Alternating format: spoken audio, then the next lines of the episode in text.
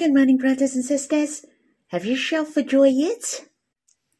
Let's shout for joy with me. My heart is very happy, for I think of the love of the Lord has changed my entire life. For example, I have the new thinking towards my personal preference, the way I think of others, the way I think of this world, the trees and flowers. I find this world is so beautiful because of Him.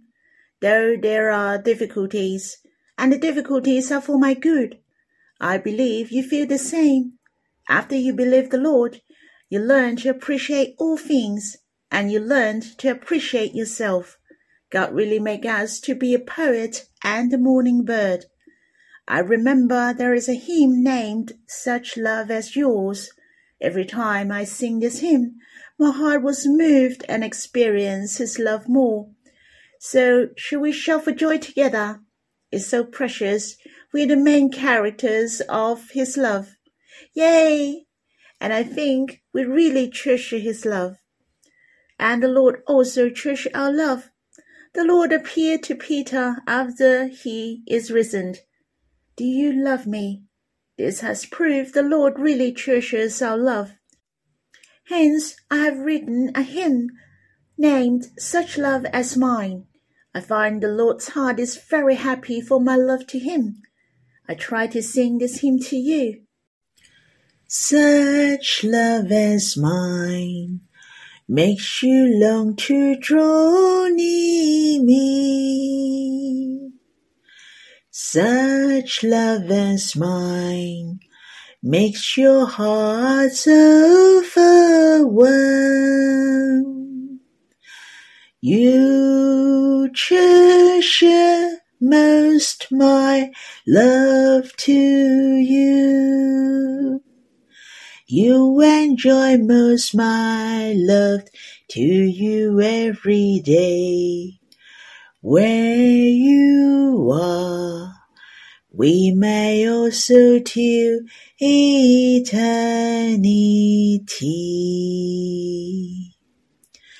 Such love as mine ever is your desire in your heart. Such love as mine makes you feel this worthy to die for me.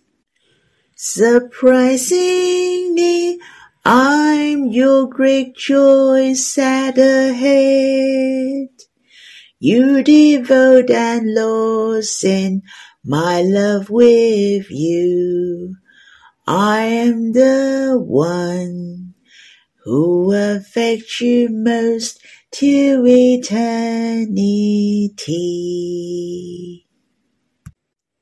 It's so precious in Songs of Solomon. The faith of his love and her gazing at him has captured his heart. Moreover, his love gaze at him and make his heart overwhelmed. I believe you and I have shaken the Lord's heart he treasures most my love to him more than anything else. Hence, in the first stanza I mentioned, he enjoys most my love to him every day, and he also wants me to enjoy his love every day. That's really what we call to love one another. And in the second last sentence, I especially mentioned he loved me and has gained me.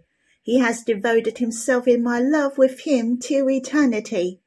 He has changed me and affected me, and I became the love who affected him most to eternity. My heart is so happy I can find my value in this love. I firmly believe we are the most beautiful. I firmly believe we are the most compatible with him.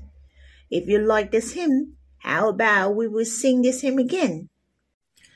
Such love as mine makes you long to draw near me.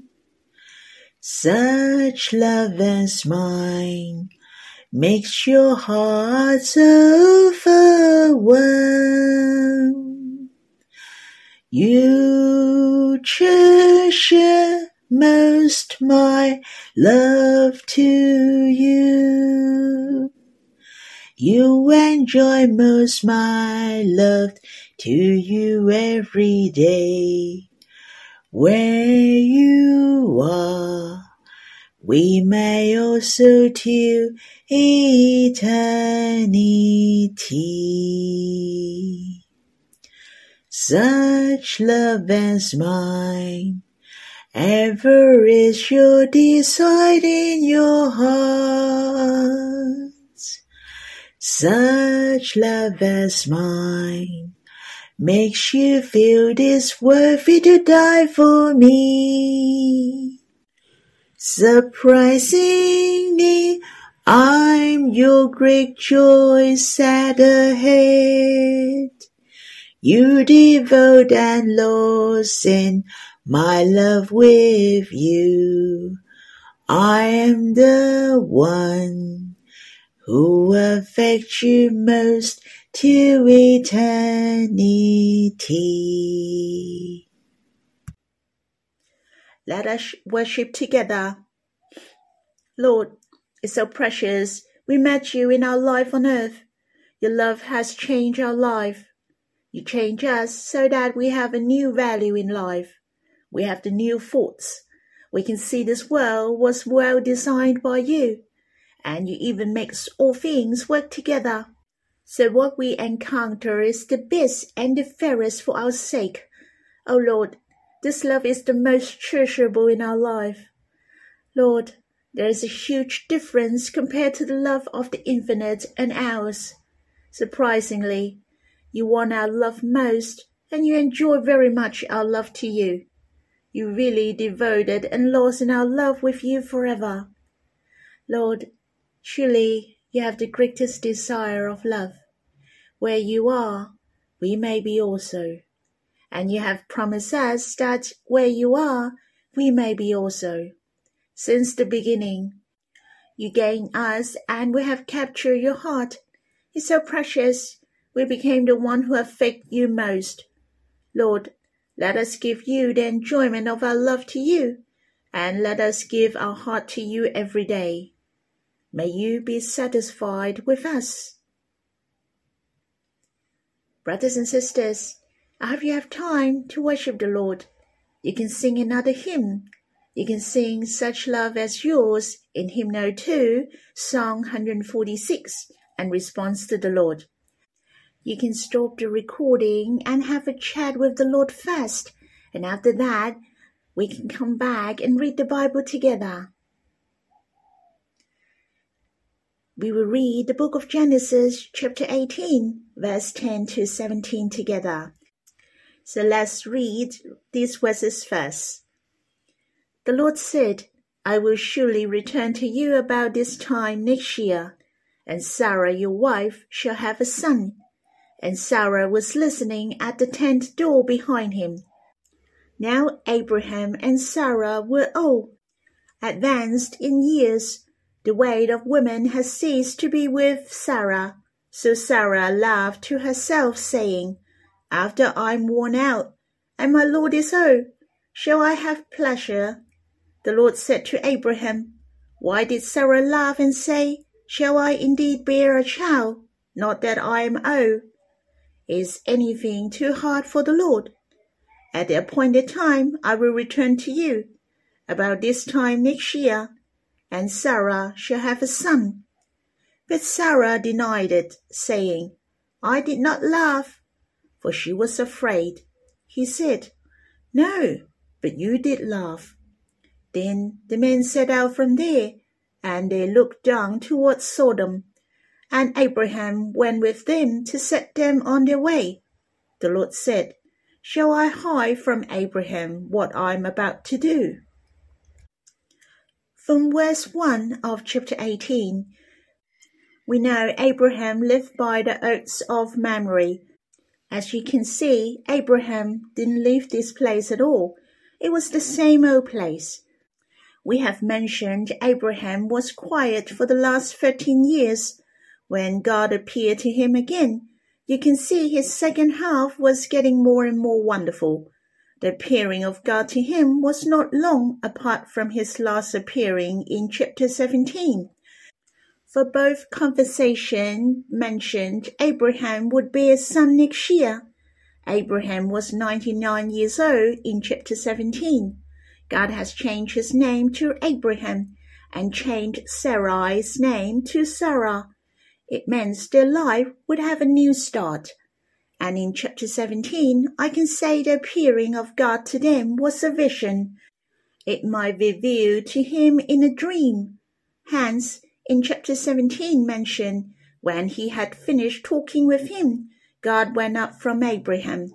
And here in chapter 18, God revealed to Abraham was so different from before, and Abraham personally witnessed and to be face to face with God. Abraham had prepared the bread and the beef for him. So you can feel the appearing of God to Abraham this time was so intimate and more life oriented. So when you read this verse, seemed God came and visited his friend, and Abraham went with them to set them on their way.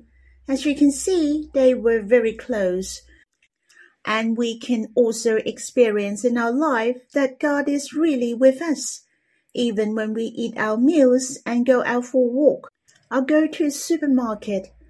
I can experience the Lord help me when I go for the grocery shopping. His presence is really with me. When I was just believed the Lord after six months, the peace which I have never experienced before I have to face my open exam for my tertiary education that I have never experienced before.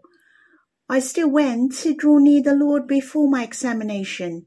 When I got to the examination venue, I could feel the Lord's presence with me. He accompanied me during my examination. I couldn't describe the sweetness to you. And I didn't really take the result of the open examination very seriously for I have experienced the joy and the glory that His presence was with me. I will smile every time when I read these verses. These verses can really make me laugh. It has a sense of humor and funny. As you can see, God is able to do the tiniest things, for He knows everything. Even Sarah laughed in her heart at behind. If someone totally aware of what you think and the deeds we have done in secret. You see, it's quite scary, but we know through the verses God who is all knowing, who knows us so well, who understands us so well. He even knows what we have done in secret, but we will not think that God is scary. Instead, as you can see, God has a good sense of humor through these verses. God is so approachable I believe Abraham didn't realize Sarah was laughing at the back. Only God knows. And the most awesome thing was that he even knew the reason why Sarah laughed in her heart. Here I really enjoy the all knowing God to me. His all knowing is not to pick on me, but to let me know that He's all knowing. He understands all my hardships and impossible things in my heart. He wants to let me know He is the Almighty God. There is nothing too hard in Him. Therefore, when God asked Abraham, He said to Abraham, What did Sarah laugh? And God said to him, Is anything too hard for the Lord? Sarah also could hear in secret. She thought in her heart that her period had ceased and she was old, so how could she bear a child? But God said this time next year she would bear a child. Sarah was afraid that God knew what she was thinking. Though she denied that she didn't laugh, she might not lie intentionally, for she didn't laugh on her face but in her heart. But how God replied to Sarah, who denied of her laugh. No, but you did laugh. How do you feel this replied, I find it is quite comfortable, just like a little kid did a wrong thing and said to his mom and dad that I didn't do it. But his mom and dad said, No, I saw that you did. So what does it mean? Mom and dad aren't blaming the kid, but they understand. just to let him know he don't have to deny. I believe God really treated Sarah as his daughter to teach her continually not to deny the thing that she did. God wanted to show her that he was all knowing and he was almighty. I also felt God really wanted her to know he himself, to know her unbelief and her weakness. In order she knew better that she could put her trust in God, her faith could rise up though these verses didn't indicate Sarah was a heroine of faith.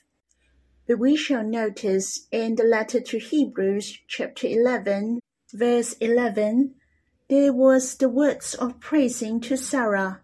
I believe the conversation between God and Sarah had affected her. How about we read in the letter to Hebrews, chapter 11, verse 11, and see what it said? By faith, Sarah herself received power to conceive, even when she was past the age, since she considered him faithful who had promised. Obviously, it said here, Sarah was faithful. She didn't believe when she was loving, but after this incident, she obviously believed, otherwise, the words in the letter to Hebrews would not appeared I have experienced more, I may have many worries and disbeliefs, but what we need to do is to draw near God, that we are willing to share about our worries. We are willing to face it with God. God will surely open himself, and the most precious is that we can see the love and the heart of God. I assumed after these three men have left, Sarah was thinking what God had spoken to her continually. She was affected deeply by the Lord. Is anything too hard for the Lord? She thought of God is the creator of all things from nothing. Is anything too hard for the Lord? I believe this was how she believed the promise of God. In a letter to Hebrews, praise her about her faith. Brothers and sisters, I hope we can see from what happened to Sarah here tells us that the Word of God is truly the bread of our faith. We really need the words of God. We really need to hear the voice of God. If not, we will be afraid, misbelieved, and many worries. When we draw near the Lord every time, the Lord really wants to deal with our worries. He already dwelled in our hearts. He really wants us to draw near Him. Our Heavenly Father, Abba, wants us to be a carefree and worry-free child. He won't mind about our love to ourselves. He even wants us to be filled with joy. When Sarah gave birth to her son and named Isaac, the name Isaac means one who laughs. From the life of Sarah we know, from she laughed to herself, to one who loves, then we know it was the power of God and the promise of God. We shall put our trust in God with full confidence. Let us worship and give thanks to God together. Lord, thank you for knowing our weaknesses. You understand the difficulties and worries in our hearts. It's so precious that though you are all knowing, you are not picking on us. You're not showing what a nuisance we are. But you really want us to know there is nothing too hard for the Lord. You want us to have faith in you and to put trust in you. O oh Lord, through the verses, let us to understand deeply you are approachable and we can come near to you. We shall draw near you joyfully. Lord, may you help every brothers and sisters let us understand your words. Your word is the bread of our faith. Help us to treasure to draw near you every day. Let our faith to be strong, to believe in your word with a pure heart. Help us to respond to you with actions, to live out our faith to you. Lord, may you guide us to draw near to you every day. Help us to treasure to be your intimate friend. Lord, May you bless us. Brothers and sisters, in fact, in the book of Genesis, chapter 17 and chapter 18, There are many verses are so worthy to share to you, but there is not enough time. I hope we can see the heart of God together. He really wants to be our close friend, our intimate friend, and the Lord really dwelled in our heart. He is our beloved and our intimate friend. We shall learn to be the love of the Lord every day. May the Lord bless you all. If you have time, you can read the book of Genesis, chapter 18. May the Lord bless you.